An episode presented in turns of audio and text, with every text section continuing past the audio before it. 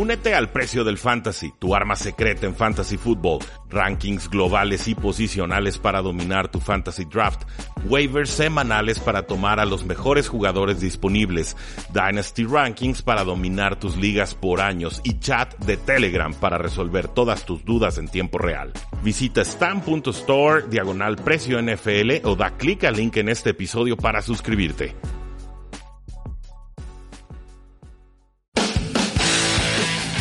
Tres y fuera, donde la NFL no termina y nosotros tampoco. Rudy Jacinto y Oscar Huerta analizan todo lo que sucede dentro y fuera del terreno de juego. Previas, resúmenes, apuestas, fantasy fútbol y mucho más. Comenzamos.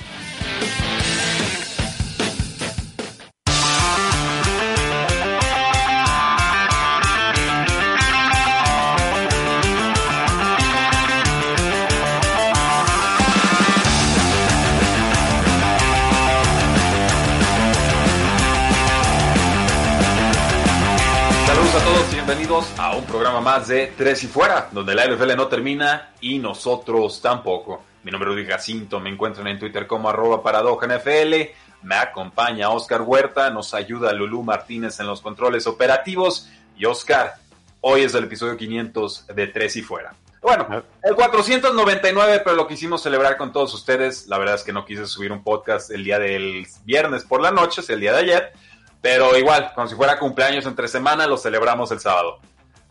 Pues un largo recorrido y ya estamos en el episodio número 500. Bueno, 499 como dices, pero sí. 500, Así que eh, vamos, vamos por buen camino, quiero creer, y, nos falta mucho.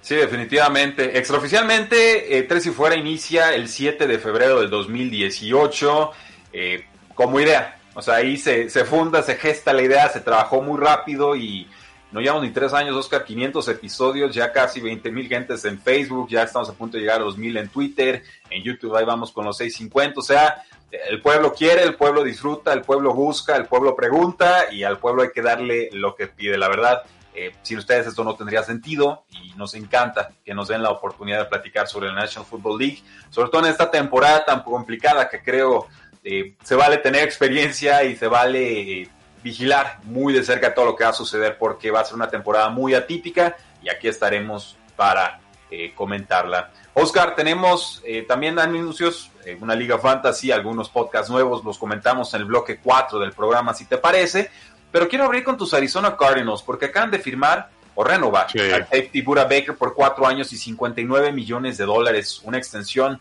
para un jugador de 24 años que lo convierte en el safety mejor pagado de la liga. Y para festejarlo, pues subí la foto a redes sociales y la subí con la foto equivocada. Y tuvimos mm. una discusión sobre nadie sabe quién es Buda Baker. O sea, no lo ubica en la cara. Sí, de, sí, de hecho, hasta para mí esto es una renovación sorpresa. No por el hecho de que sea Buda Baker. Yo creo que esta renovación para él venía tarde o temprano porque ha jugado muy, muy bien. Pero una es su tercer año. Es de la generación de Patrick Mahomes ahí y, y pues pocos jugadores de esa generación han renovado. Y, la otra sorpresa que a mí me, ocurre es que DeAndre Hopkins ahí sigue sin renovar todavía, es el que acaba de llegar al equipo y el que supuestamente estaban trabajando en su próximo, en su próxima extensión. Ahora, es por 59 millones de dólares y es el ahora nuevo mejor pagado safety de la historia y bla bla bla bla bla y mucha gente está enojada, lo cual no me sorprende tantito porque Adam Schefter mismo dijo, es un safety que sí tiene muy buenos números, pero no lleva ni una sola intercepción en toda su carrera de NFL como safety. Entonces, pues eso ya, desde entrada eso le brinca a muchas personas. ¿Puede ser, ¿Puede ser bueno Oscar sin tener intercepciones? Sí, claro que sí. Sí, claro que sí. ¿Por qué? Explíquenle a la gente. Porque fue el que más tacleos tuvo en toda la liga. No, no fue un linebacker, no fue otro safety, fue Buda Baker. A los 1.75 que mide y 100 90 y 95 libras que pesa, yo creo, es algo realmente sorprendente. Ahora, esto no es una extensión, no es un contrato de 14.75 millones de dólares al año, como lo dicta la noticia como tal. La realidad es que le queda un partido, que diga, una temporada y es una extensión. Entonces esto lo hace de 5 años, haciéndolo en realidad de 11, 12, entre 10 y 12 millones de dólares al año lo cual ya es bastante aceptable para Buda Baker, considerando que es uno de los mejores safeties de la liga. Y antes de que me digan, no, no lo es, Eh, fue, fue, en el Pro, fue al Pro Bowl como safety, fue titular, solo cuatro safeties son, son titulares. Y pues antes de que me digan, sí, Tyron Matthew no estuvo, sigue siendo un safety top 5 de la liga. Entonces, firma por 14.75 al año y todavía faltan unos muy importantes por renovar. Sí, vamos, o sea, un pick del draft del 2017, segunda ronda, líder en todos los safeties en tacleadas, fue el quinto que menos recepciones permitió en la posición, o sea, es, es un jugador consagrado, un, un, baluarte en la defensa de los Arizona Cardinals. Sí, tienen un años. Sí, tiene un mariscal de campo en contrato de novato, o sea, hay dinero para repartir. Pues firmas a los tuyos. Buda Baker es un Claro. jugador con el que puedes construir en tu defensiva. Ahora, también firmaron al quarterback Drake Kirkpatrick, exjugador de los Cincinnati Bengals, alguien que se reúne con el ahora coordinador defensivo Vance Joseph. Estuvieron juntos con los Cincinnati Bengals un, un rato. Sí, Eh, un- 2016 creo. Así es. Y esto, bueno, es en reemplazo de Robert Alford, quien está nuevamente en reserva de lesionados. Eh, de- con eso tengo un poquito de sentimientos encontrados porque Robert Alford el problema son las lesiones. Son que le diste un contrato de tres años con un historial de lesiones dudoso en realidad y entonces Drake Kirkpatrick ¿qué es? Ahora, no le diste tres años y 21 millones de dólares como a Robert Alford le diste el mínimo de veteranos y entonces ya es un poquito menos riesgo de cierta manera. Ahora, si se mantiene saludable, esto es un upgrade sobre Alford. Yo creo Sí. que Patrick Peterson no tenía una pareja así desde Rogers Cromartie que fue hace siete años, lo cual entonces eh, es una mejora para el roster si todo sale como quieren que salga. Sí, ahora nos dice Leonardo Zuna, eh, Teron Matthew y Baker no son de la misma división, así que ni aún así le quita mérito hacer un safety titular del Pro Bowl. Eh, Sí, exactamente. son safeties distintos. Muy No, distintos. pero, no, pero se refiere a lo que mencionaba que, que Buda Baker fue al Pro Bowl como safety titular y que solo hay cuatro y que sí, está bien, Tyron Matthew no fue, pero de todos modos sería un top 5, pero sí estoy de acuerdo. Sí, por totalmente, nos dice Diego Martínez. En YouTube es un win-win, Oscar. Arizona tiene safety para rato y además de eso, Seattle se va a dejar mucho más dinero por Jamal Adams. Sí, en No, efecto, y- y comparado. no soy el único. Sí, sí, sí. Ahora, ¿qué tanto presiona Buda Baker? Eh, ¿Le llega al mariscal de campo o no es realmente una faceta que le... Eh, hace de todo. Es, es- de hecho, es muy comparable a Tyron Matthew en el sentido que puede alinearse como slot corner, presionar al coreback, atacar bien la corrida. Y el hecho de que no tenga ninguna intercepción es por esto mismo que había jugado los primeros dos años. El primero bajo Arians y luego eh, Vance, eh, se me fue el nombre, el que ahora coordinador defensivo de Browns. Ajá. No, no, no, Eh, el como anterior. El que corrieron después de un año, se me fue ahorita. Ah, sí, bueno, el que está Pero bueno, sí. ¿Trey Williams? No, no, no. El, el que está ahorita, el que estaba más bien el año pasado, como no se me fue el nombre, pero eh, X. Eh, era strong safety. Estaba mucho en la caja Buda Baker, entonces, oportunidad para intercepciones, en realidad, ¿cuántas tuvo Cam Chancellor? Entonces, eh, por eso en realidad son bajas las Wilkes, exactamente. Wilkes, me, me- ahí gracias a Leonardo Zuna en el chat, pero. Este, No, malísimo. Sí, y malísimo. Sí. Entonces, eh, Buda Baker, digo, creo que esto es un acierto de Kaim porque se le adelanta el mercado estando Harrison Smith, Justin Simmons y Jamal Adams a punto de renovar. Va a ser el, el, el más barato de esos cuatro, te lo aseguro. Entonces, si te hubieras esperado, le tendrías que pagar algo similar a ellos. Bueno, y también nos dice Patrick Peterson que no ha tenido conversaciones con el equipo para renovar este Hmm. cornerback. Dice que le encantaría quedarse con la franquicia. 2019 fue una temporada complicada, la inició con suspensión. eh, ya tiene 30 años y pues se perdió los primeros seis partidos de aquella campaña. ¿Tú mantienes que empezó lento la temporada o que por, por precisamente por el tema de la suspensión? Sí. yo sí empecé a ver algo de como señal de declive y que me hace pensar en una pendiente a la baja más consistente, no nada más porque llegó tarde a la campaña. Yo no, porque he visto varias veces ya esa última parte de la temporada. Y si pon- te pones a ver el partido de Browns en adelante, que fue Browns Seattle Rams, ves una mejoría al principio de, su temporada. cerró mejor que lo entonces, eh, entonces ahí te da cierta esperanza de alguna manera. Yo creo que Patrick Peterson no va a tener eh, pláticas ah, con Steve Keim hasta yo creo que semana 6 o 7, cuando ya se esté acercando al límite, porque Steve Keim lo que quiere ver es, es si esa última parte de la temporada eh, va a ser el Patrick Peterson que va a llegar o si va a ser el que llegó justo después de la suspensión, Sí, por, sea, sí. por el declive. O sea, es muy claro, ¿eh? si el equipo estuviera convencido ya lo hubiera renovado. Entonces, Exacto. el hecho de que estén forzando así como hasta el límite nos dice de que tienen algunas reservas, aunque sean optimistas, y es perfectamente válido. Eh, así funciona la, la National Football League. Nos dice José Mauricio García Manjarres, eh, felicidades y mucho más podcast adelante. Eh, Moisés Carballo, Lucero, saludos desde Tijuana, muchachos. Y nos dice por aquí el, el, Talash, saludos, mi canal favorito de información NFL. Sí, esto se transmite en Facebook Live, se transmite también en youtube.com diagonal 3 y fuera, por Periscope y por supuesto por el 1340 de AM. Y Oscar, antes de irnos a la pausa, eh, información preocupante nuevamente que nos transmite el Washington Post sobre alegaciones ahora en contra del dueño de Washington o de la franquicia de Washington, Daniel Snyder, quien ha supuestamente denigrado de forma constante y consistente a las mujeres de la organización. Ahora se habla de una exporrista de Washington que eh, tuvo insinuaciones sexuales de muy mal gusto por parte, bueno, existen insinuaciones sexuales de buen gusto en este contexto, ¿no? en 2004, y bueno, esto es en contra del, del, mismo dueño. Las acusaciones que se habían dado anteriormente eran contra eh, el narrador de los partidos, contra directivos de alto mando, pero no, era, no eran precisamente contra Dan Snyder. Aquí sí, aquí se habla de que mujeres contratadas para puestos importantes estaban siendo marginadas o que llegaba Dan Snyder y les decían quiero que me enrolles el papel de baño como en forma de hotel con el triangulito raro, o sea, cosas completamente fuera de lugar y que incluso toleraba que el play-by-play announcer Larry Michael, quien ya renunció, tuviera DVDs con fotos desnudos de, de las porristas, o sea, Oscar, un ambiente absolutamente tóxico y absolutamente inaceptable. Si se confirman estas acusaciones, ¿se acaba el tiempo de Dan Snyder en la NFL? Sí, yo creo que sí. Vemos una. Yo veo tweet tras tweet tras noticia de, Se está escuchando de rumores que quieren forzar la venta, que Dan Snyder está metido en unos problemas. Y esta vez es la que es directamente contra él. De cierta manera, creo que se había salvado, lo, lo, había por ahí navegado para no ser mencionado él directamente y que habían sido solo sus empleados.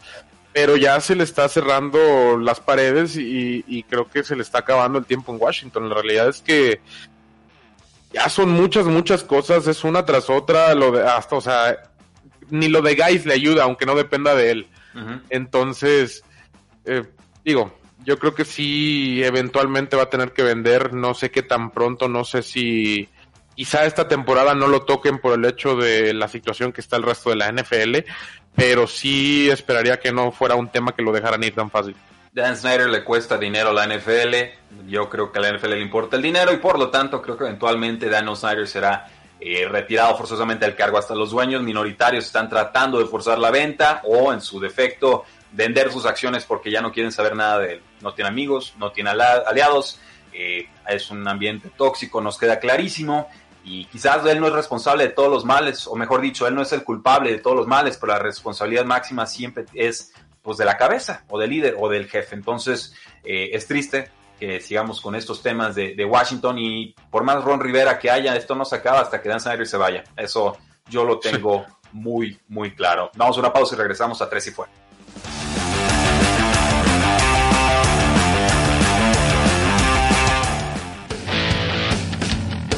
Quedan temas en la mesa. Ya regresa Tres y Fuera.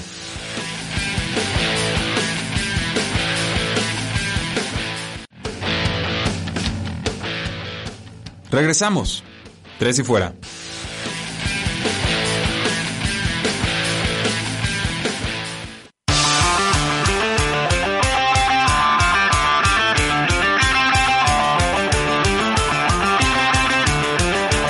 Regresamos a Tres y fuera, donde la NFL no termina y nosotros tampoco. Yo soy Rudy Jacinto, me acompaña Oscar Huerta.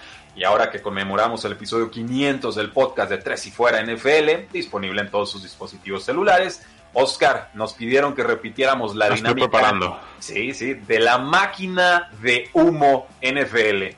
Y ya dije, no lo pude llamar la chica de humo porque me ganaron el nombre, pero la máquina de humo NFL pretende confirmar o desmentir todas estas noticias fantásticas que nos llegan sobre todos los jugadores que la van a romper esta temporada, eh, aunque los equipos no tengan mayor expectativa de ganar muchos juegos. Yo te voy a leer el blurb con comentarios muy breves y rápidamente me dices, Oscar, si compras y si vendes y por qué. ¿Estás listo? Hello. Venga, y nos vamos de coreback para abajo. En esta semana, el coreback Josh Allen de los Buffalo Bills dijo que quiere correr menos esta campaña. Mi mentalidad este año es diferente, nos dijo Allen. Voy a tratar de mandarle el balón a los playmakers, dejar que hagan algunas jugadas, porque son más rápidos y ágiles que yo. Y cuando tenga que correr, lo haré. Según Training Camps, ha estado sufriendo para hacerle llegar el balón Exacto. a sus receptores porque lo interceptan o le bloquean los pasos. Eh, yo creo que la presión, el, hecho de correr y el hecho de tener la habilidad de correr es un instinto. Lo vemos en Lamar Jackson, en Kyler Murray, en Russell Wilson y, y, varios otros. Y Josh Allen lo tiene. Y cuando estás batallando por aire, tu instinto es correr. Entonces, el hecho de que me digas que está batallando por aire, va a querer correr. Y, y... no. Digo, no, no, no, no, no lo compro ni tantito. Vendemos, muy bien. El head coach de los Osos de Chicago, Matt Nagy, no nos dijo si Mitchell Trubisky fue un mejor o se convirtió en un mejor jugador en este offseason. Si un coach no te dice que mejoraste, ¿mejoraste? no, okay. no, ni de broma. Entonces, eh, bueno, también sabemos que Foles parece ligeramente favorito sobre Mitchell Trubisky en estos momentos para ser titular de Bears. ¿Compras o vendes? No hay por qué mentir sobre eso, la verdad. Entonces se lo compro totalmente. Okay, bueno, o sea, yo, yo, yo, mentiría al revés. ¿Sabes qué? Trubisky está súper bien por si cualquier cosa, en vez de echarle flores al que ya ganó un Super Bowl y no necesitas que le eches flores. El corredor Grant Tannehill de los Tennessee Titans nos dice que el corredor Derrick Henry está atrapando los pases con mayor confianza. Tuvo 18 o menos recepciones en todas sus cuatro temporadas de la NFL. ¿Compras o vendes? Se lo compro porque lo que representaría que Derrick Henry aprendiera a atrapar pases bien me da muchísimo miedo. Creo que ya lo sabía hacer y nunca lo han utilizado. Eh, exactamente, es algo que también te iba a decir. Creo que es un poquito infravalorado en ese sentido porque yo lo he visto en varios juegos y, y atrapa. Sí, no, no, no, o sea, no súper bien, pero más, mucho más de lo suficiente. No es Antonio Brown con su recorrido Exacto. de rutas, pero estira las manos, atrapa y, Sí. y listo, ¿no? El corredor de los Patriotas, eh, Damien Harris, ha brillado en todas las facetas de juego, incluyendo su recorrido de rutas y su bloqueo en jugadas de pase. ¿Compras o vendes? Vendo, no le creo nada a los Patriotas. ¿Por qué? Porque así es Bill Belichick, o sea, te puedes ir no, a- no es- Bill Belichick el que lo reporta, es el beat reporter Jeff Howe. Eh, bueno, se ven bien, pero la- la- en realidad todo lo que salga de, de allá es... eh, in- incluso lo que estás viendo en el entrenamiento puede ser una decepción con Bill Belichick, es a lo que voy. Entonces, o sea, pu- puedes decir, ¿sabes qué? Así así se está viendo súper bien, pero tuvo cuatro fumbles. Entonces, eh, o sea, se- está difícil comprarle a los Patriots algo. Aunque Damien Harris me gusta. Hay muchos corredores ahí. Le tienes más desconfianza a los beat reporters de Patriotas que yo. Yo creo que los reporteros son, son de los mejorcitos que hay en la NFL. Y saludos a, a Mike Reese de, de E ESPN. Eh, Josh Jacobs fácilmente duplicará su número de recepciones en 2020. Tuvo 20 recepciones en la temporada pasada. Uf, no sé, no, no, no, no la compro, la verdad. Y no solo por, por Theo Riddick, sino porque Henry Ruggs, Hunter Renfro. eh, Hunter Renfro mostró cosas muy buenas y Henry Ruggs eh, debe de formar una parte importante del, del juego aéreo. Ok, entonces vendemos, ¿ok? Sí. Eh, Frank Gore ha sido el corredor más productivo en el campamento de los Jets, nos dice Connor Hughes de The Athletic. Ya sabemos que Le'Veon Bell es el All Pro, mejor pagado, el jugador de las jugadas grandes y toda la reputación, pero los Jets están recibiendo más producción de Frank Gore. ¿Compras o vendes? Eh, lo compro porque Adam, solo Adam Gates es capaz de sacarle más producción al, al running back de 20 tantos años en la NFL, eh, Sí. más que al que le estás pagando 52 millones de dólares, que, que era el mejor running back de la NFL sin dudarlo alguno hace dos años, o tres, cuando uno antes de que no jugara. Qué ganas de ver a Kalen Balash como corredor titular de los New York Jets. Solamente Adam Gates hubiera hecho ese movimiento. El coordinador ofensivo de los Falcons, Dirk Porter, nos dice que Todd Gurley tendrá por lo menos 15 toques de balón por partido. ¿Compras o vendes? La compro, pero yo creo que va a ser un máximo de 18. O sea, no, sí, sí, 18. sí, o sea, no, no creo que Gurley se acerque ni siquiera a pasar los 20 toques en un juego consistente para los Atlanta Falcons. La- esa es la realidad. Ok, bueno. Y Smith he visto también que no se ha visto nada mal, entonces... Digo, la, la predicción es conservadora, ¿eh? 15 toques Sí. de balón para un corredor titular. Sí, Eh, no es, no es tanto. Si no es tan descabellado como... Sí, Christian McCaffrey, Sí. 35 toques de balón, nos decía el Eh, coach el año Eh, pasado. Elliot tu- tenía más de 25 acarreos en promedio, acarreos, porque lo de McCaffrey a lo mejor se considera con todo y pases. Claro, ok. Eh, Joe Buscaglia de The Athletic nos reporta que el corredor Devin Singletary de los Bills ha tenido problemas de fumbles. Tuvo el peor porcentaje de novatos con el tema de los fumbles y pues también nos dicen que Zach Moss sigue brillando. ¿Lo desplaza Zach Moss esta temporada, sí o no? Esta temporada no estoy seguro, pero sí creo que a la larga podría serlo. Está mucho mejor armado Zach Moss que Singletary y han dicho que por aire sobre todo se ha visto mucho mejor, lo cual hoy en día es algo muy muy valioso. Yo si me mojo, yo digo que sí, que, que Esta temporada ya. Zach Moss al final de temporada será más importante que Devin Singletary en esta ofensiva, sobre todo en corto yardaje y en zona roja. Eh, Benny Snell será un jugador muy importante ya que se ve muy diferente y mejorado que la temporada pasada. Llegó 12 libras más ligero y parece el suplente indiscutible de James Conner. Incluso podría presionarlo eh, cuando no esté lastimado James Conner y bueno, buscándose el corredor titular. Compras o vendes. Me ocasiona ahí muchas dudas siempre la, la, disputa entre corredores y receptores en Pittsburgh porque son muy buenos, uno, para producir estas posiciones eh, en, en, las dos. La realidad es que antes de James Conner estaba Le'Veon Bell y a lo largo han tenido muy buenos corredores, entonces no me sorprendería si empiezan a quitarle un poco el rol a James Conner. No sé si sea Benny Snell o si sea McFarland, pero creo que sí va, va a tener un rol mucho más reducido Conner. El corredor nuevo de los Jaguars, Chris Thompson, es una de las estrellas en actividad de zona roja este campamento. Leonard Fournette también tuvo un gran día en las prácticas del jueves. ¿Compras o vendes? Eh, lo compro porque yo creo que va a ser todo lo aéreo va a ser para Thompson. Yo creo que ahí va a sufrir mucho Fournette. De acuerdo. Eh, nos dicen que Daryl Williams, corredor de los Chiefs, parece el suplente directo de Clyde Edwards Hilaire, desplazando entonces a DeAndre Washington, que fue el compañero de Patrick Mahomes en Texas Tech y que acaba de salir de los Oakland Raiders. Eh, no importa. La, realidad es que es, el show de Clyde Edwards Hilaire ahí y no importa quién esté atrás. Yo creo que van, van a haber muchos 2A y 2B y 2C en referencia a eso por la manera en que usan los corredores los Chiefs. Eh, nos dice Beto Mungía, nuestro amigo Mauricio Gutiérrez de Stereo Fantasy dice que McFarland va a ser la promesa sorpresa de Steelers. Yo creo que se queda Benny Snell, ¿eh? yo ahí difiero con Mauricio Gutiérrez. El corredor de los Panthers, Mike Davis, será una amenaza dual después de lo que se vio en Training Camp. No tiene, no, no. De Christian McCaffrey, ¿cierto o falso?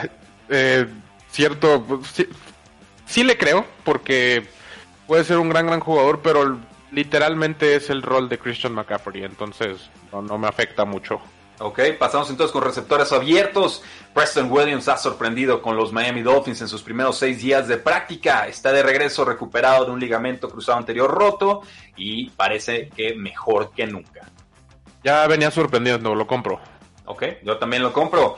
Adam Lazard se ha solidificado, establecido como el receptor número dos definitivo de los Packers detrás de Devante Adams lo compro porque lo tomé hace un año y cacho por ahí en Dynasty. Pero no tiene nada que ver. Yo sé que te acuerdas, pues, pero entonces lo compro con mayor razón. Lo compré hace año y medio. Oh, yo creo en el jugador, pero pues que tú lo tomaras no, significa que le esté yendo bien o mal en el training camp. Bueno, bueno, está bien. Lo dejamos. Nos gusta en Dinastía, ¿cómo no? No sé ni pronunciar este nombre. Gunnar Osiewski. Olszewski. Olszewski. Algo así. Sí, está muy polaco el nombre es el mejor receptor de los Patriotas, segundo mejor receptor de los Patriotas detrás de Julian Edelman en este training camp. Qué, triste porque tienes a Harry, tienes a Bird que estuvo el año pasado en Arizona y la verdad tuvo buena temporada y no sé si Sanu está entrenando, la verdad. Pero digo, regreso a lo que decían los Patriotas, te pueden estar enseñando mil otras cosas. ¿Compras o vendes? Lo compro. Ah. Lo compro, siempre siempre pasa algo así en Nueva Inglaterra. Bueno, y luego lo cortan en la semana 2. el, receptor Sterling Shepard de los Gigantes de Nueva York domina a los cornerbacks rivales en Training Camp. Ya se estableció como el receptor número uno y está siendo tomado en ligas eh, de fantasy en la ronda 11. Podría ser un gran valor. ¿Compras o vendes? Eh, ¿Quiénes son los cornerbacks de Giants? Exactamente, entonces sí lo compro que lo esté dominando, pero no me ocasiona gran emoción. Ok, nos habla más de la defensa que del receptor posiblemente. Dante Pérez, receptor de San Francisco, está elevándose al nivel de competencia. Rising to the Challenge, nos dicen en reportes de los 49ers. ¿Será productivo Dante Pérez este año?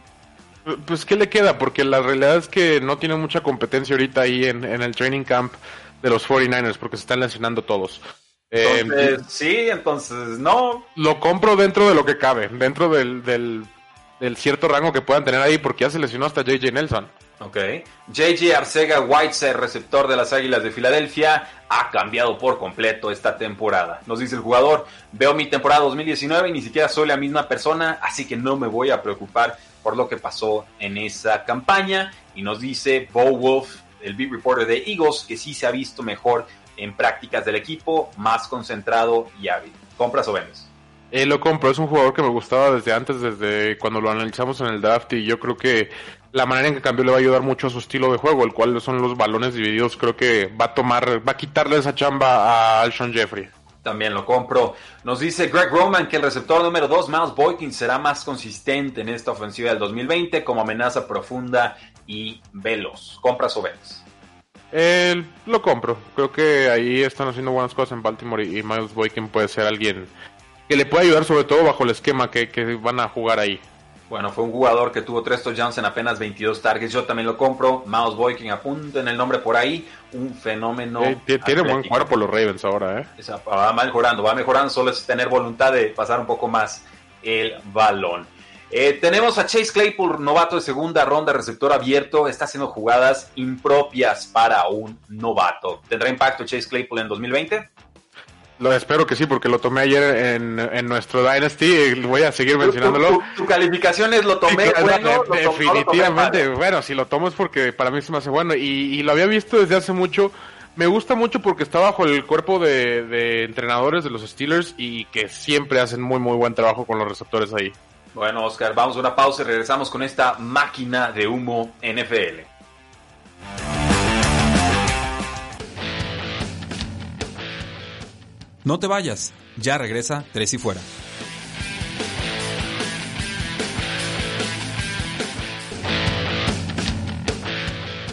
Es hora de más,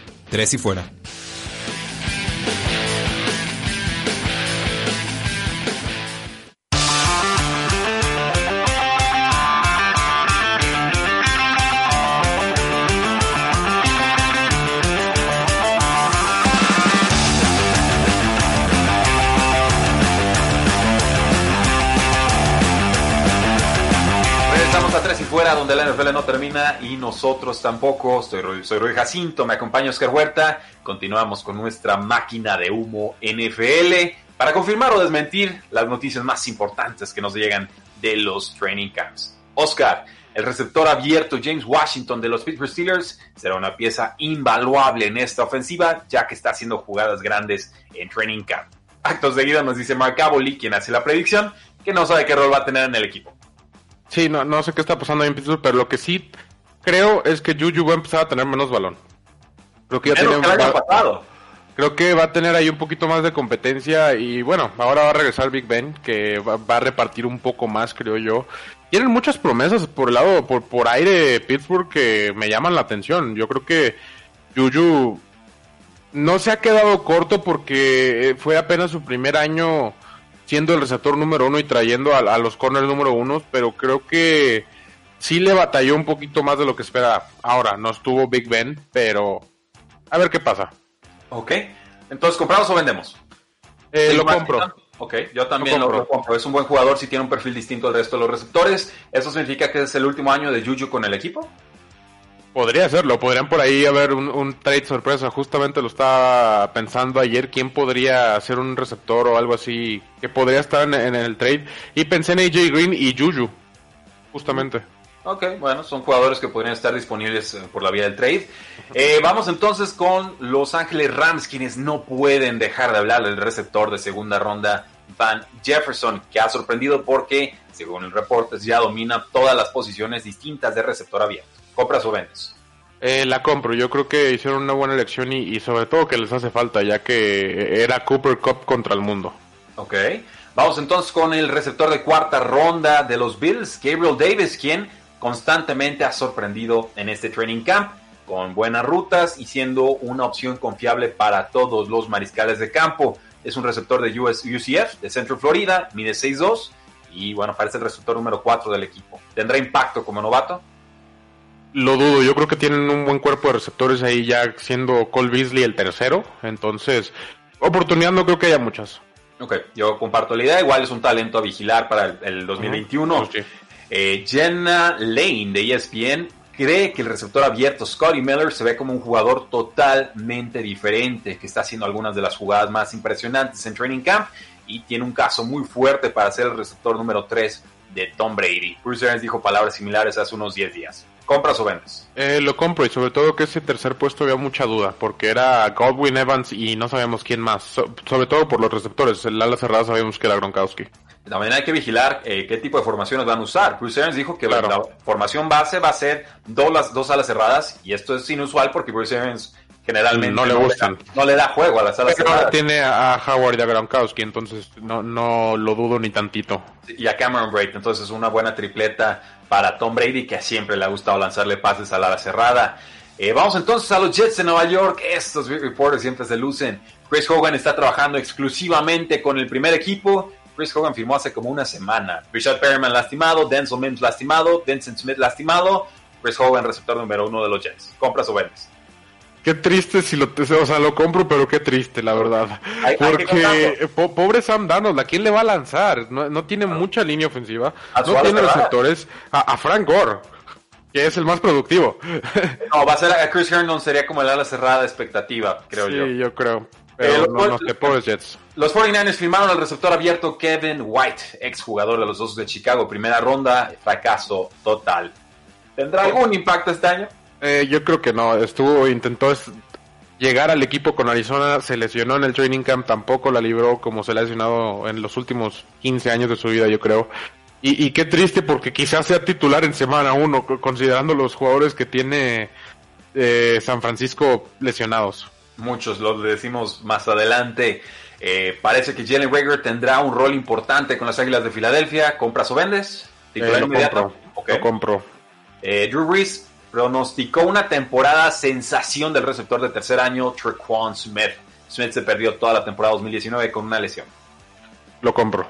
También lo compro. Yo la vendo, yo la vendo, yo ¿La vendo.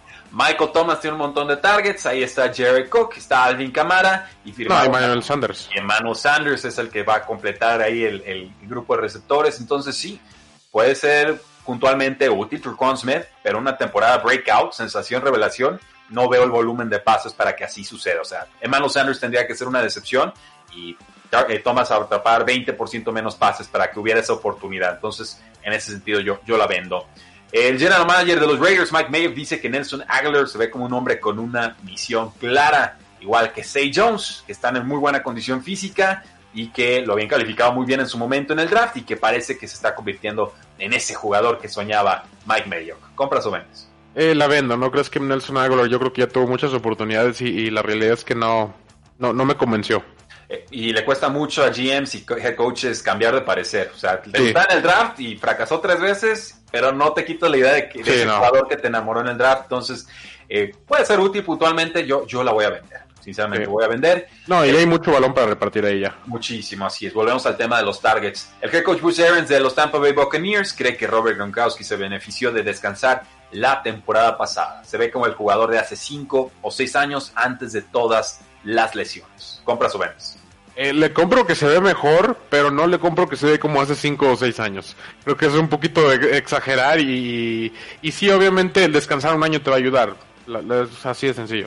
Bueno, yo no sé qué le dan en el agua a los jugadores de Tampa Bay Buccaneers, porque también Tom Brady ya tiene el mejor brazo de toda su, su vida, Sí. ¿no? Entonces, es el calorcito. hay, hay mucho humo ahí en Tampa Bay. Parece que va a ser buen equipo, pero cuidado con la embarada, ¿eh? que nos ahogamos todos. Eh, Greg Auman de The Athletic está impresionado con el end de Buccaneers, O.J. Howard, y su desempeño en Training Camp. ¿Será? Eh, la compro, sí, obviamente si están buscando utilizar las alas cerradas, Oye Howard, el talento, yo nunca he dudado de que lo tenga. El problema es que ha sido víctima de un esquema que donde no se usan las alas cerradas. Yo, yo la compro. O.J. Howard, talentazo de primera ronda. Sí, con algo de desconfianza, pero parece que Tom Brady está trabajando muy de cerca con él. Entonces, yo, yo sí compro este reporte. Eh, Sam Darnold y el tight end Chris Herndon de Jets están desarrollando muchísima química este verano. Con los, las lesiones superadas de Chris Herndon, parece que sería el receptor más importante del equipo. ¿Compras o vendes? Eh, la compro porque no hay de otra. Ok, sí, por default. Eh, Devin Sí. Asiasi ha brillado con sus bloqueos en este offseason y ha sido un jugador muy completo de los Patriotas. Parece titular inmediato, aunque ahorita está lastimado. ¿Compras o vendes? Eh, la compro, o, bueno, de- lo mismo tema con los Patriotas de no les compro nada, pero eh, yo sí había visto ya de así, pero también he visto por ahí que tuvo varios fumbles, entonces eh, es difícil creerle a los Patriotas, aunque yo creo que así así puede beneficiar de, de- de trabajar ahí con Bill Belichick. Ok. El ex quarterback reconvertido a la cerrada Logan Thomas está emergiendo como el Tyrant número uno del Washington Football Team. Se convirtió a esta posición en 2016, ha atrapado 16 pases y 173 yardas y un touchdown con los Lions. Eso fue su número en 2019. Mide 6'6, pesa 250 libras. ¿Será la amenaza Tyrant de Washington este año? La voy a comprar solo porque Arizona lo drafteó como QB y, y, obviamente ese cariño ahí, pero se me hace muy muy curioso cómo de, de ser un coreback de sexta ronda te vas a quizás ser el ala cerrada número uno de un equipo. Así, ¿Ah, y de otro equipo, ni siquiera del mismo equipo. No es como que fue el plan de, Arizona. nos dicen que el, el nose tackle de los Rams, Aaron Donald, el mejor defensivo de la NFL, ha tomado snaps como defensive end. Oscar, veremos a Aaron Donald como defensive end en 2020. No, no, sé, pero qué miedo. Imagínate con esa velocidad por los lados en vez de por el centro. Le pones un tackle medio novato que no es tan bueno, que a lo mejor está de relleno ahí por alguna lesión y se acabó. Con esa velocidad que tiene Donald, fácilmente puede jugar ahí y puede ser muy, muy bueno. Vaya que sí, ahí se nos acaba entonces la máquina de humo NFL, tratando de analizar cuáles noticias son ciertas y cuáles no tanto. Tenemos otro segmento, Oscar, lo vamos a empezar en este, lo terminamos en el siguiente y es el Ya Cábate 2020, calificando la importancia de las lesiones para cada uno de los equipos afectados, o en su defecto, el regreso de jugadores. Entonces, Oscar, quiero que me digas del 1 al Ya Cábate 2020, que sería el 10, qué tan importante es esta noticia de lesión para el equipo específico. ¿Estamos de acuerdo? Estamos de acuerdo. Ok, ya ves, puros segmentos fáciles para Oscar, no lo estamos poniendo a chambear ni, ni a desquitar la quincena. Eh, y recuerden, eh, punto importantísimo, los equipos no están obligados a reportar sus lesiones hasta la semana del partido. Entonces ahorita vemos ausencias, asumimos que hay lesiones, no nos tienen que decir exactamente de qué o por qué o cómo estuvo el, asunto. Ojo ahí, ¿eh? es, un tema tramposo. el quarterback Alex Smith ya practica con Washington. Eh, obviamente voy a poner un número bajo porque es algo bueno, o sea, dos o tres, pero qué bueno para Alex Smith. Bueno, eh, para importancia del equipo puede ser en positivo o en negativo, pero entonces, eh, un 5, yo creo que de todos modos no va a ser titular, creo que es el equipo de Ben Haskins. Ok, perfecto. Eh, Jimmy Garoppolo dice que su rodilla se siente muchísimo mejor que en 2019 cuando regresaba del ligamento cruzado anterior. 8, porque vimos la diferencia de un año a otro con Jimmy G. Ok, me parece. Kenyon Drake, corredor de Cardinals, eh, fue observado con una bota médica el lunes pasado. Dice que se siente bien, pero Oscar, yo no uso botas decorativas médicas solo por nomás. Eh, mira, si fuera algo grave, yo creo que ya lo hubieran dicho. Yo creo que está en consideración para semana 1, pero para el equipo en sí no se me hace tan gravoso. Le voy a poner un 3 o 4 porque la verdad es que Chase Edmonds hace muy, muy buen trabajo. Ok, me parece. Eh, Henderson, corredor de Los Ángeles Rams, tiene una lesión discotibial y espera a Sean McVay que llegue para la semana 1, pero no hay garantías. 5, eh, por ahí tienen acá Makers que podría ser un debut más glorioso, por así decirlo. En positivo, Sonny Metzel ya practica con los Patriotas de Nueva Inglaterra. Eh, siete, es parte importante del juego terrestre, aunque por ahí mencionaban a, Harris. Eh, pero Michelle sigue siendo relativamente importante. Sí, lo quieren sepultar antes de tiempo. Es un buen talento. ¿eh? Yo sé que hay problemas, pero llame a Damien Harris me lo quieren hacer titular instantáneo y no, no, no lo veo todavía. No lo veo todavía. Eh, tenemos a David Montgomery, el corredor de los Osos de Chicago, con una lesión de ingle que lo tendrá fuera de dos a cuatro semanas. 4.5 eh, porque dice que dice dice dos a cuatro semanas, pero ya faltan dos. Entonces, eh, si es el titular, espero si sí está listo, entonces no hay problema. Pero creo que por eso le pongo un 4.55 porque según si está listo. Yo ya me iría del 6 para arriba. Eh, vamos entonces con el corredor de Andre Swift de los Lions. Ah, sigue fuera de prácticas. Ha sido Karen Johnson quien acumula la mayor parte de los acarreos. Tiene una lesión de pie. 5 eh, también por lo mismo que está Karen Johnson. Ok. Y vamos a una pausa comercial y regresamos con este segmento de Ya Cábate 2020. Pausa. Y volvemos a Tres y Fuera.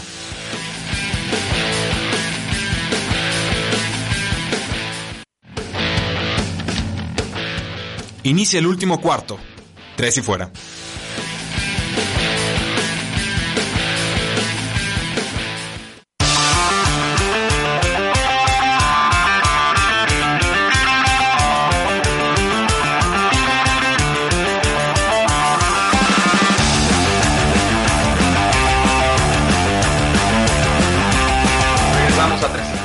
La NFL no termina y nosotros tampoco. Yo soy Jacinto, estamos con Oscar Huerta. Oscar, lesiones, califícalas del 1 al ya cábate 2020 en sentido positivo o negativo. Finalmente queremos saber qué tan importante es esta lesión o regreso de lesión para cada uno de los equipos.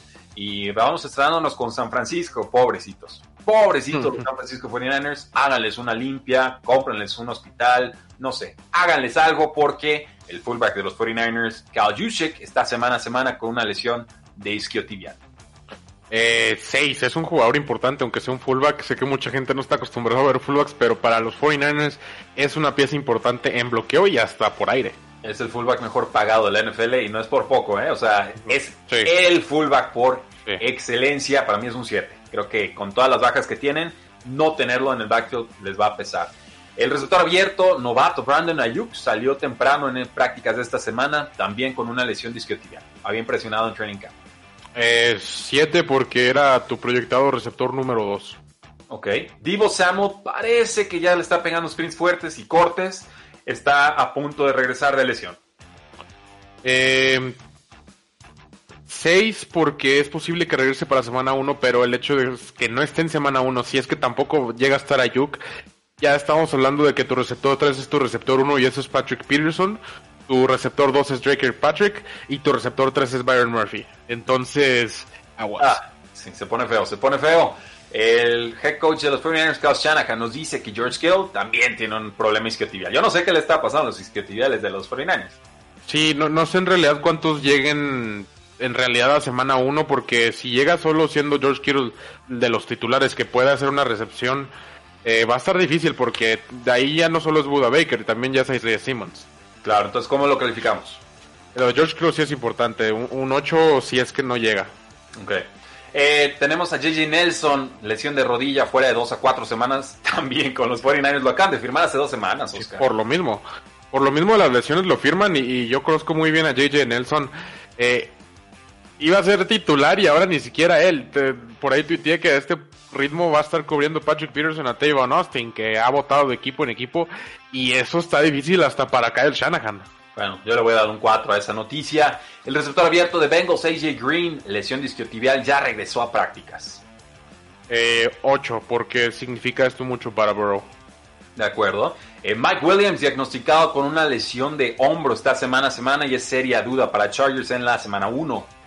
7. Eh, Mike Williams de verdad ya había mejorado mucho, o sea, ya se había desarrollado bastante en lo que habíamos esperado, un poquito tarde a mi gusto, pero Mike Williams ya era pieza importante de ese juego aéreo de, de, Los Ángeles, iba a decir San Diego, y sobre todo que ahora que Tora Taylor pues, necesita armas. es la realidad. Y que lo ha estado presumiendo en training camps, comparto ese 7. El receptor de Raiders, Terrell Williams, diagnosticado con una lesión de hombro, un torn labrum, dice que va a intentar jugar con la lesión. Yo sinceramente creo que no va a poder. Eh, yo creo que tampoco que no puede. El año pasado sufrió mucho con lesiones de aquí y allá y en muchas otras cosas. Y avanzaron los Raiders sin él. La realidad es esa y, creo que ahora tienen más armas los Raiders que el año pasado con Henry Ruggs. Y, poco a poco se van a ir, se van a ir olvidando de Tyler Williams. Entonces le damos que un 5. 5. Es un jugador de, de rol, pero ok. Sí, me parece. Eh, vamos entonces con los Colts, el resultado abierto de segundo año, Paris Campbell, en protocolo de conmoción por un accidente vehicular. Salió pues casi leso, pero ves las fotos del accidente y se veían muy feas. ¿Cómo lo calificarías? Eh, importante, un 6 lo voy a poner porque Paris Campbell se supone que es el que tiene que seguir en los pasos de T.Y. Hilton y se está tardando. Ok, 6 me parece adecuado. Deontay Johnson de los Steelers no ha practicado recientemente, está día a día. Eh, siete, porque si es un receptor importante, no es el número uno, pero vienen muchos atrás que le pueden empezar a pisar los talones ahí, entonces cuidado. Tiri Westbrook de los Jaguars tiene un problema de hombro. Está la vez que Chenault y también Chris Conley robándole snaps. Eh, cuatro por lo mismo que dices de la Vizca Chenault. Ok. Kiki Couti de los Texans diagnosticado con una fractura de estrés en su pie. Eh, pues una fractura es, es difícil no considerarlo importante.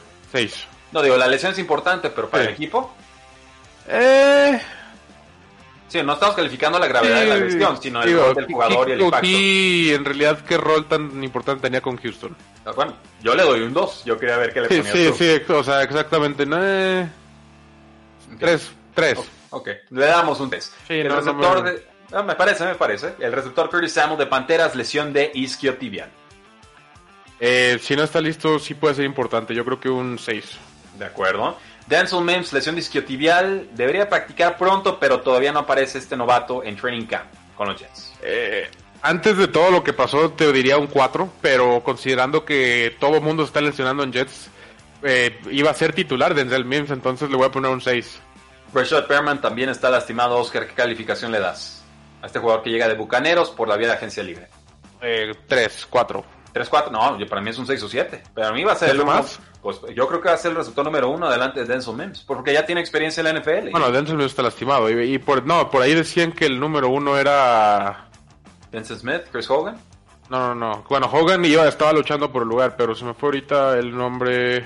Ahorita se me acuerdo, ahorita me acuerdo, no te. Pero, pero para mí sería Rashad Perman. El Tyrant Devin Asiasi de Patriotas, novato, limitado con una lesión de tobillo. Yo creo que va a ser más importante de lo que la gente piensa de Devin Asiasi. Le voy a poner un 6. De acuerdo. El Tyrant, eh, perdón, no, no es Tyrant, el, el tackle izquierdo, Tackle Andrew Dillard de las Águilas de Filadelfia, fue puesto en reserva de lesionados con un bíceps roto. Se acaba su temporada. Acaba, eh, un 8 o 9 porque es importante y hay que proteger a- a- al tan lesionable Carson Wentz. Yo estoy preocupado por la salud de Carson Wentz este año. Ya habían perdido el guardia derecho Brandon Brooks por una lesión de Aquiles. Parece por ahí que sería Lane Johnson el que mandan al, al lado izquierdo. No, Creo que sí, pero por ahí escuché que quieren, no sé, traen muchísimos planes, muchísimas ideas, pero sí es una lesión importante. Bueno, el defensive end de Washington, Chase Young, novato, se ha perdido prácticas con una lesión de cadera. Em, siete, creo que hemos visto videos y todos eh, queremos ver a, a Chase Young esta semana uno. Ok. Nick Bosa, semana a semana con una lesión muscular en el tronco inferior. Otra más de los Francisco. 49ers porque ya no va a regresar el resto del training camp y puede que se pierda esa semana 1. 7. Para mí ese es un 9. Para mí ese es un 9. Pero Es bueno, que yo, yo lo que estoy pensando es, por ejemplo, 9 y 10 para mí es que se te lesione tu coreback titular. Por eso en esa escala Bueno, me, estoy, me, me estoy moviendo. Nick Bosa, bueno, Joey Bosa acaba de firmar el, el contrato de pass rusher más grande de la NFL y muchos creemos que Nick Bosa es mejor. Que, sí, sí, que que, o sea, que- no, el- yo, yo creo que va a ser mejor. Yo creo que todavía no Ok, es mejor. Vale, pero o sea, creo que ese es el calibre de talento que podrían Sí, perder ser. varias semanas. Eh, pero no es lo mismo que se te lesione tu coreback titular. No es lo mismo que se lesione el Garapolo a que se lesione Nick Bosa. No. es a lo que voy. Hay poquitos jugadores que creo que pueden tener un impacto similar. Entiendo que el quarterback es, es indiscutible, pero yo sí creo que es un 8-9 si, si se pierde partidos Nick Bosa con 49ers. Y hablando de jugadores importantes, el defensive end de Vikings, Daniel Hunter, no ha practicado desde el agosto, el 14 de agosto y no sabemos exactamente qué fue lo que pasó. Eh, Cántala, 8.5, sí, sí, cántala. 8.59, porque este sí, eh, digo, es muy importante. Ahí vemos 14.5 sacks y es, es un jugador bastante importante de esa defensiva. Oh, Dice Wilmar eh, Chávez, eh, gracias, eh, Wilmar Chávez. Jameson, Crowder, Crowder, ese, no me acordaba el nombre. Jameson Crowder, receptor número uno de los Jets. Bueno, si se nos olvidó, ya se imaginarán eh, Exacto. cómo está el grupo de receptores de Jets, pero tienen toda la razón. Él sería el número uno en el slot. El pass rusher de Eagles, Gennard Avery, sacado en carrito de las desgracias en prácticas del miércoles con una lesión de rodilla derecha. Eh, parece que no fue tan serio como se temía, pero... eh, El problema es el, el número de lesiones que ya hay en la línea ofensiva. Entonces, esto le sumas en realidad y es un. Digo, es rotacional, ponle un 5-6 si quieres, pero sí aguas con la profundidad de esa línea ofensiva. Bueno, eh, Gennard Avery es en defensa. O sea, las trincheras se le están cayendo a las águilas de Sí, sí, claro. Filadelfia. Eh, pero el 5 y el 6 creo que es la, es la calificación correcta. Eh, Washington recupera linebacker Ruben Foster eh, después de que se rompió por completo la rodilla el año pasado. Eh, hay que ver cómo regresa Ruben Foster. Yo creo que ese front seven en general está bastante bien, entonces le voy a poner un 5. Creo que es un extra de cierta manera. Yo, yo le daría 6 o, o incluso 7. Creo que va a ser pieza importante en la defensiva. Por supuesto, asumiendo que, que esté sano. El linebacker de los vaqueros también se siente mejor. Leighton Van Der Esch, gran trabajo de recuperación después de su cirugía de cuello. Es 7. Es un gran linebacker y espero que no caiga en lo mismo de Sean Lee. El linebacker Bruce Irving de los Seahawks tiene una lesión de cadera. Está día a día, pero estas lesiones pueden ser recurrentes. Es un jugador bastante importante. 7.58. Yo, yo, bueno, creo que les puede ayudar, regresa al equipo, pero yo creo que es más 4 o 5 porque lo van a usar más en rotación. ¿Crees? Eh, yo siento que sí, siento que sí. Eh, el linebacker, eh, perdón, el cornerback Steven Howard de los Dolphins activado de lista Importante. PUP. Eh, ¿Siete de importancia? Eh, 7, 7.5 hay que ver en realidad qué tan rápido regresa la actividad completa. Pero sí es importante. El linebacker de los Giants, David Mayo, se va a someter a cirugía después de romperse el menisco de la rodilla izquierda. Debe perderse tres semanas de acción, eh, asumiendo que no fue una reparación completa de menisco, y fue número dos en tacleadas de Giants la temporada pasada. Eh, sí, pero en Giants no tenía mucha competencia que digamos. Entonces le voy a poner un, un 5.56. No, no se me hace tan gravoso. El safety de los Giants, novato, Xavier Este sí. Eh, cirugía para reparar su pie izquierdo. Este sí le voy a poner un, un 8 porque no solo iba a ser tu safety titular, es muy importante el desarrollo de, de este safety en su primer año. Entonces sí pega ahí bastante. Bueno, el cornerback Greedy Williams evaluado por una lesión de hombro con los Browns. Eh, 5.56 no, no jugó tan bien que digamos Greedy Williams el año pasado como se esperaba, pero es importante para el desarrollo, otra vez es lo mismo. Y el free safety Grant Delpit, novato de LSU, eh, se pierde la temporada con un tendón de Aquiles roto. Eh, lamentable, el mismo caso de Xavier McKinney, eh, no tan importante porque creo que Xavier McKinney iba, iba a presentar un poquito más, pero sí te doy un 6, porque igual, el, el desarrollo de, de- de los jugadores es muy muy importante y esto se lo sumas pues a, a Greedy Williams. Pues yo le doy 9. Yo creo que era titular indiscutible para, para Browns, pero bajo la misma filosofía que no es un quarterback, bueno, nos Sí, aguantamos el- es que, ajá, o sea, imagínate, entonces a Baker Mayfield que le pones. No, pues eh, No, si se lastima Baker Mayfield, 17. Sí, pues no, 17 de complica. 10, eso, eso es lo que iba. Bueno, pues gracias a todos por sintonizarnos, gracias por acompañarnos en este el episodio 500 de Tres y Fuera del podcast. Pueden encontrarnos en Apple Podcasts, en Spotify, en eBooks, en un montón en un montón de, de plataformas donde sea que existan los podcasts, ahí van a encontrar Tres y Fuera NFL. La invitación es que, a que le den clic, que se suscriban desde su celular, así les van llegando los episodios que son todos los días de lunes a viernes y a veces incluso el sábado, en cuando estamos en temporada alta. También invitarlos a buscar los podcasts de Tres y Fuera por equipos. Hay un montón y vamos a lanzar más esta semana. Estamos pensando en Tres y Fuera Jaguars, Tres y Fuera Rams.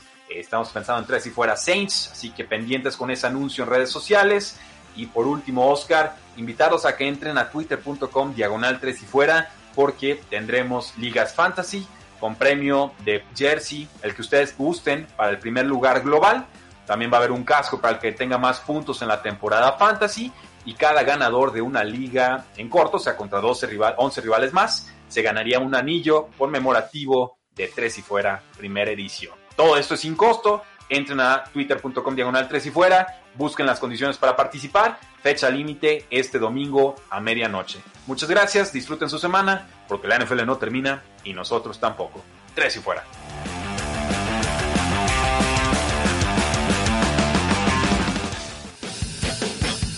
No olvides seguirnos en tresyfuera.com y en todas nuestras redes sociales.